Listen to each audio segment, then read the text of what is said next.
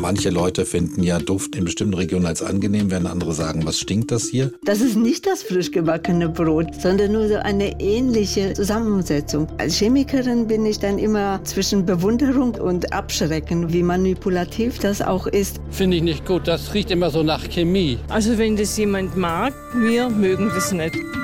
Besser leben. Der Bayern 1 Nachhaltigkeitspodcast. Umweltfragen aus dem Alltag und einfache Lösungen. Mit Melita Walam und Alexander Dalmus. Hallo, schön, dass wir uns wieder hören. Auf ein neues mit eurem Lieblings-Umwelt-Podcast. Wie immer für euch hier am Start sind Melita Walam und Alexander Dalmus. Vielen Dank nochmal für eure vielen Mails der letzten Wochen zum Start der fünften Staffel. Hat uns sehr gefreut ins digitale Postfach von besserleben@ bayern1.de. Und da schreibt uns die Yogaschule Mühldorf in Oberbayern. Danke für den tollen Besser Leben Podcast. Ein klasse Podcast, mit dem man im Alltag auch was anfangen kann. Bitte weiter so. Dankeschön und om. Wir geben alles. Ein kleiner Sonnengruß nach Mühldorf. Im Nachgang zu unserem Special Energiesparen gab es von Anna aus Kempten noch die Frage, lohnt sich die Anschaffung eines Induktionsherz für einen Single-Haushalt und wie hoch ist da die Energieeinsparung? Ja, die Antwort lautet doch Jein, wenn ich mich richtig erinnere. Ja, da hast du dich richtig erinnert. Also es kommt immer aufs Alter vom Herd an und ganz wichtig, ob man viel und gerne kocht. Also so 10 bis 15 Prozent Energieersparnis sind drin bei Induktion, aber es fehlt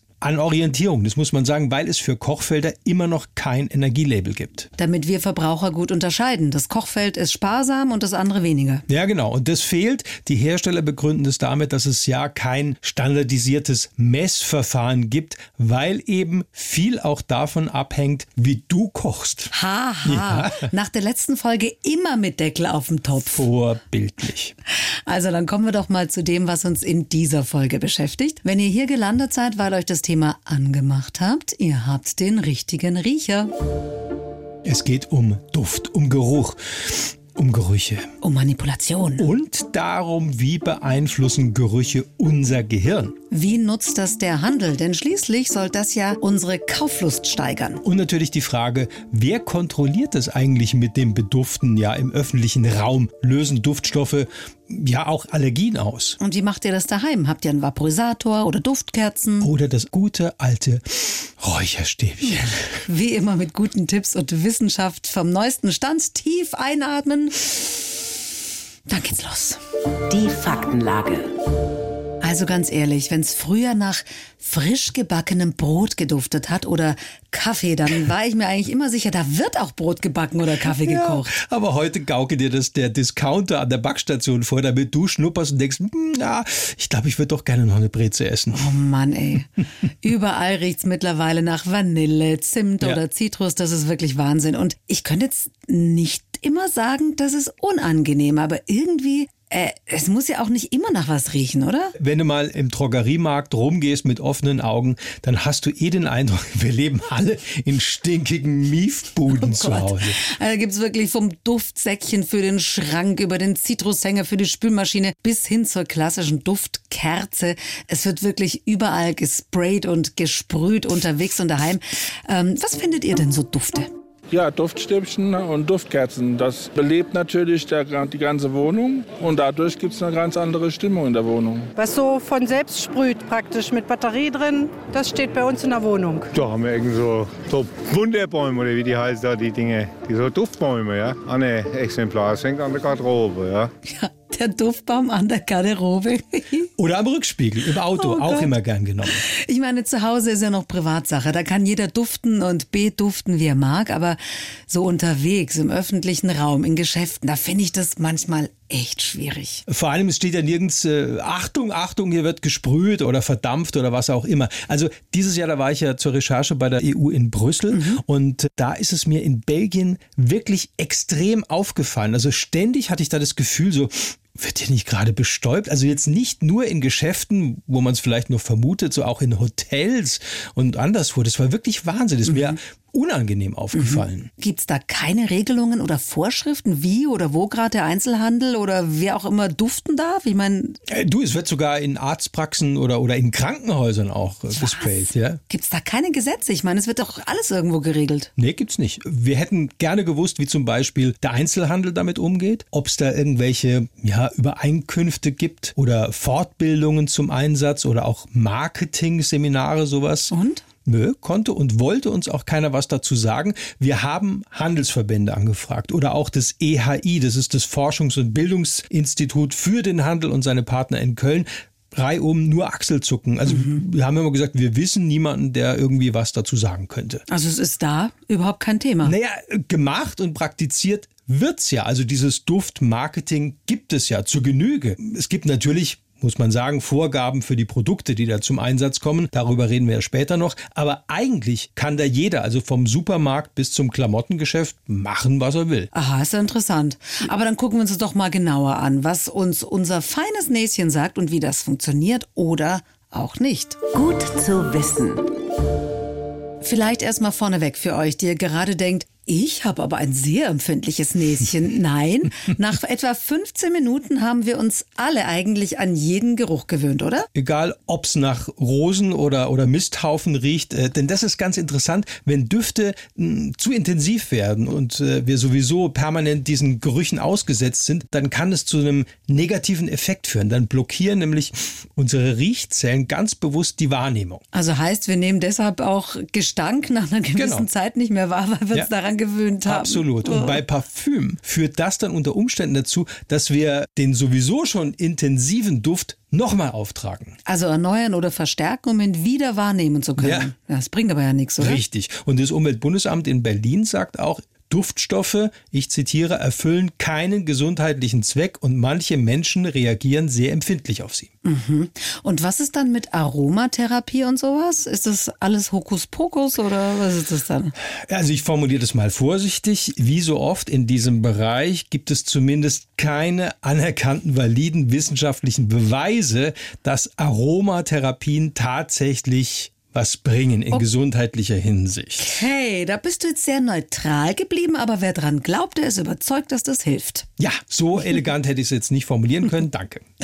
Dabei ist ja unsere Nase schon mehr als nur ein Riechorgan. Aber stimmt es wirklich, also so wissenschaftlich, dass wir mit der Nase unbewusst erfassen, ob der Partner passt, also ob Fortpflanzung dann auch Sinn macht? Ja, tatsächlich. Das ja? sind Erkenntnisse von Evolutionsbiologen, dass zum Beispiel Frauen bei Männern mit der Nase übers Riechen, unbewusst natürlich, erfassen können, ob die sich dann als Paar immungenetisch ergänzen. Das finde ich schon spannend. Ja, also man sagt ja, man muss jemanden riechen können, aber wenn es tatsächlich wissenschaftlich fundiert ist, finde ich das klasse. Also sprich, ich gebe was von meinen Genen und der Mann, den ich gut riechen kann, der soll dann bitte Gene haben, die gut dazu passen, ja? Genau, also als immungenetische Ergänzung sozusagen für dann mögliche gemeinsame Kinder und zwar um den Nachwuchs, das ist sehr fürsorglich, optimal später gegen Krankheitserreger zu schützen. Das hat die Natur schlau eingefädelt.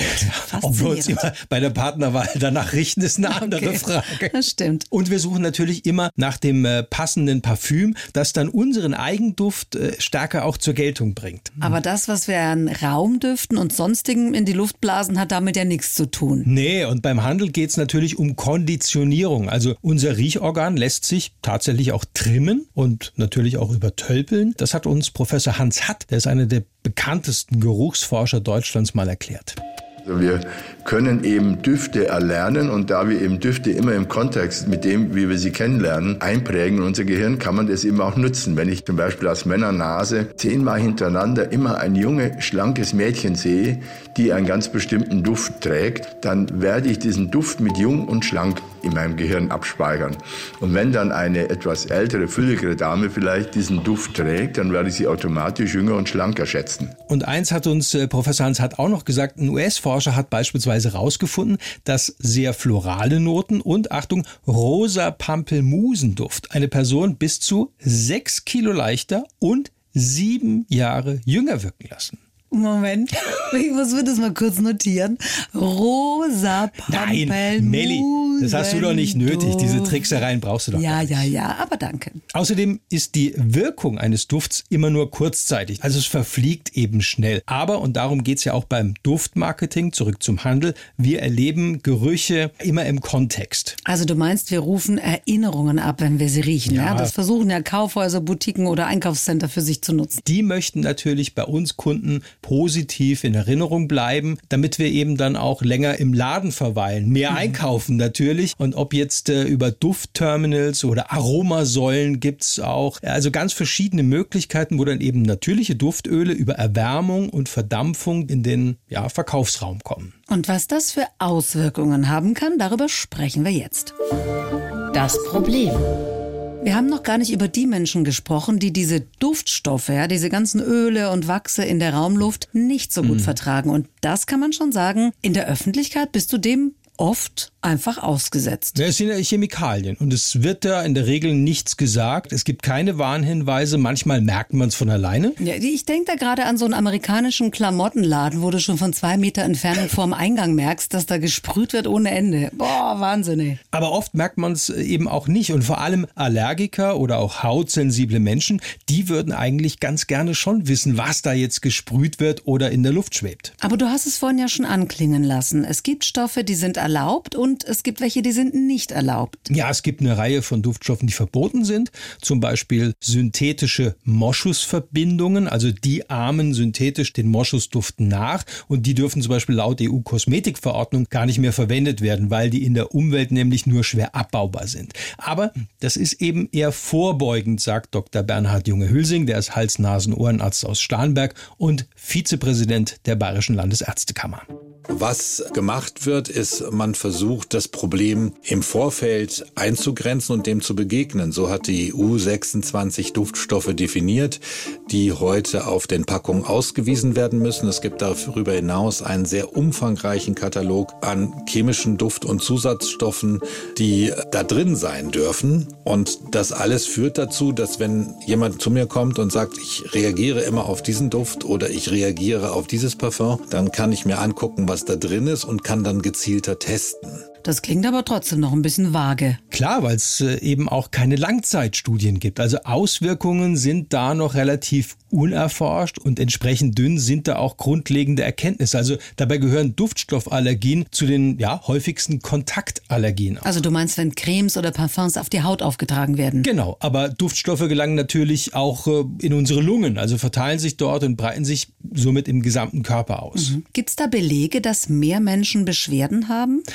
Ja, ich habe da herumgefragt. Also Beobachtungen gibt's, Belege eher nein, sagt Silvia Pleschka, die ist Chemikerin beim Deutschen Allergie- und Asthmabund. Aus unserer Beratungspraxis würden wir sagen, in den letzten Jahren die Zahl der Betroffenen steigt und es sind immer mehr Leute, die sich beim Deutschen Allergie- und Asthmabund melden und sich beschweren, dass sie dann eben wirkliche gesundheitsrelevante Probleme haben äh, durch Duftstoffe.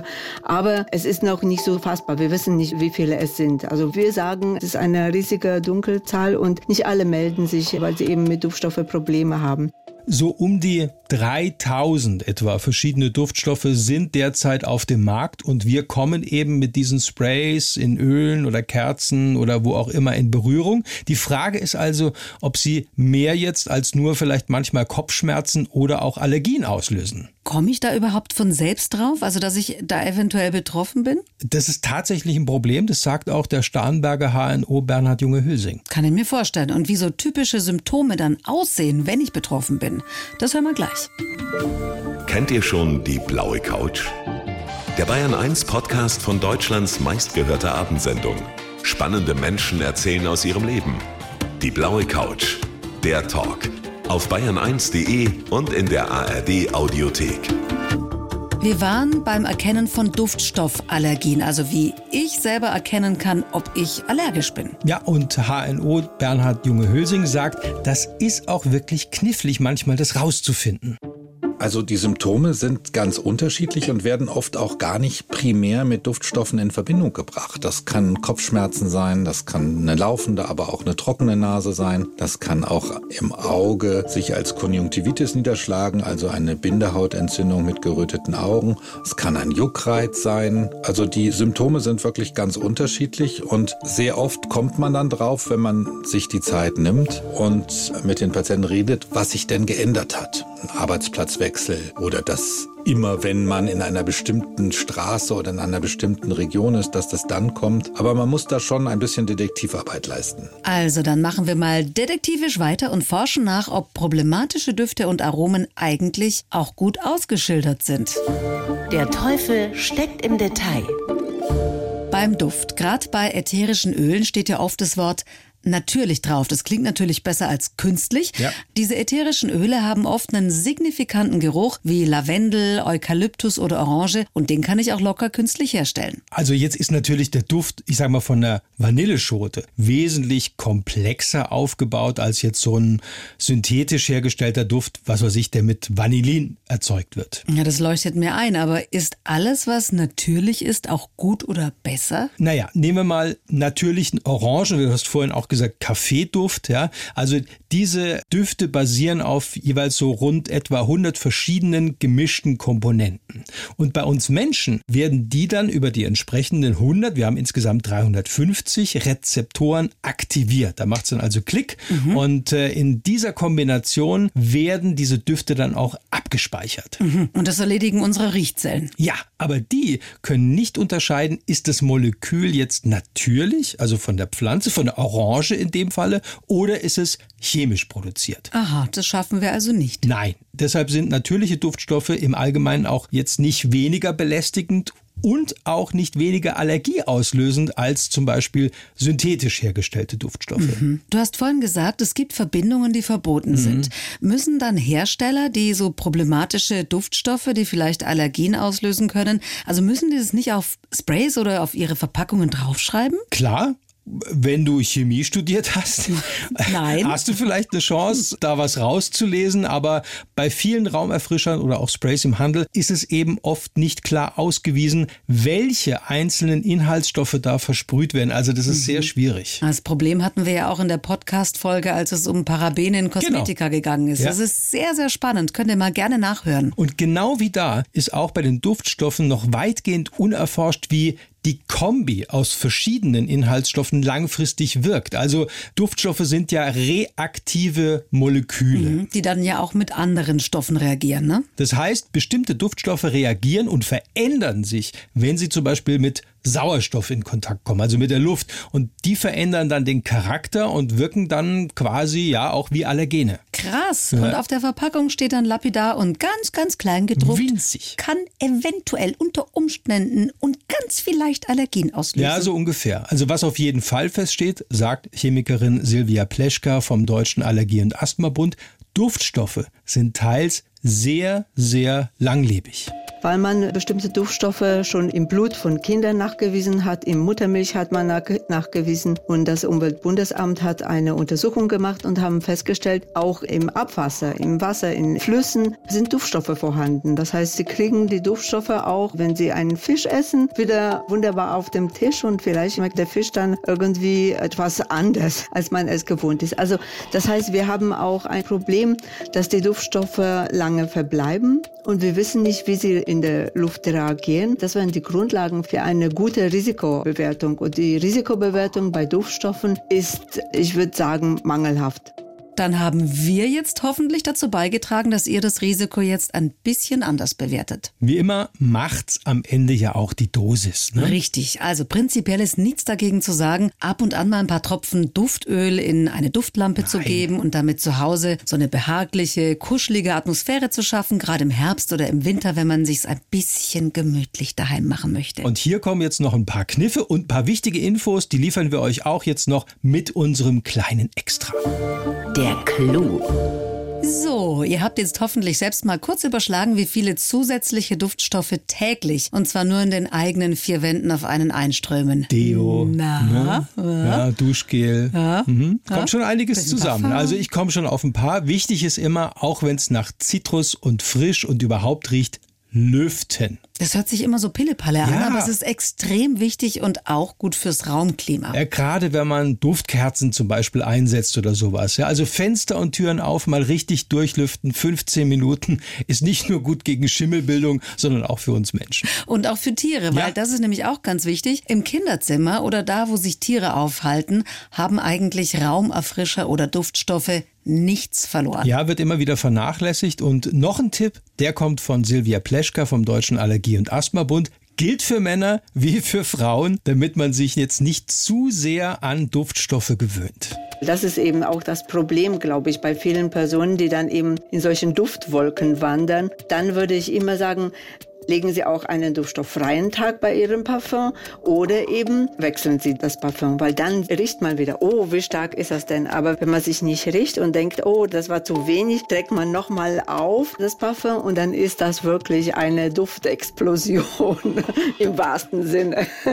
Oh ja, das kennt ihr auch, oder? Also so jemanden, bei dem man auch äh, 30 Minuten, nachdem er irgendwo gelaufen ist, weiß, ach ja, Heidi oder Peter waren da, das Parfum hängt immer noch in der Luft. Vielen Dank. Und wenn ihr euch nie getraut habt, dem oder derjenigen was zu sagen, dann empfehlt ihn einfach unseren Podcast.